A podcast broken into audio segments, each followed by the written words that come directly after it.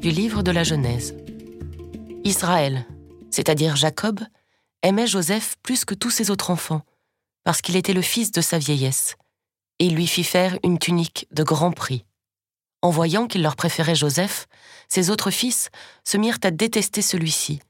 Ils ne pouvaient plus lui parler sans hostilité. Jacob dit à Joseph Va voir comment se portent tes frères, et comment va le troupeau, et rapporte-moi des nouvelles.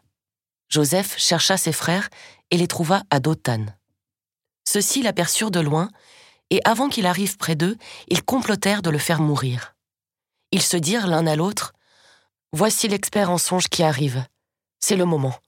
Allons-y. Tuons-le. Et jetons-le dans une de ces citernes.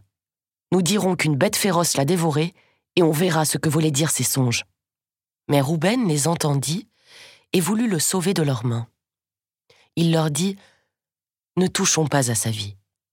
Et il ajouta Ne répandez pas son sang. Jetez-le dans cette citerne du désert, mais ne portez pas la main sur lui. Ils voulaient le sauver de leurs mains et le ramener à son père. Dès que Joseph eut rejoint ses frères, ils le dépouillèrent de sa tunique, la tunique de grand prix qu'il portait. Ils se saisirent de lui et le jetèrent dans la citerne qui était vide et sans eau. Ils s'assirent ensuite pour manger. En levant les yeux, ils virent une caravane d'Ismaélites qui venait de Galaad. Leurs chameaux étaient chargés d'aromates, de baumes et de myrrhe qu'ils allaient livrer en Égypte.